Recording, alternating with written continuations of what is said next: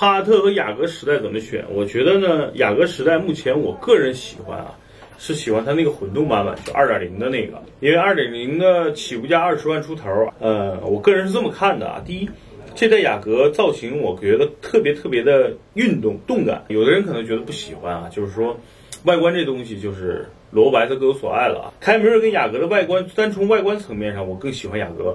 内饰上呢，我也更喜欢雅阁这一代的内饰的设计。但是雅阁现在的 1.5T 我不接受啊，高低功率的 1.5T，我觉得那我还不如买个思域呢，对吧？更便宜。但是2.0的混动版本目前特别适合中国国情，为什么呢？省油啊。对吧动力也不错，安静性也很好，所以二点零的混动版雅阁是值得买的，而且比凯美瑞的混动要便宜一些。那为什么不买这个帕萨特？因为帕萨特马上要换代了，现在买呢价格是挺便宜的，但是呢马上就换代了，对吧？你买一个即将要换代的车型，你买了变成旧的。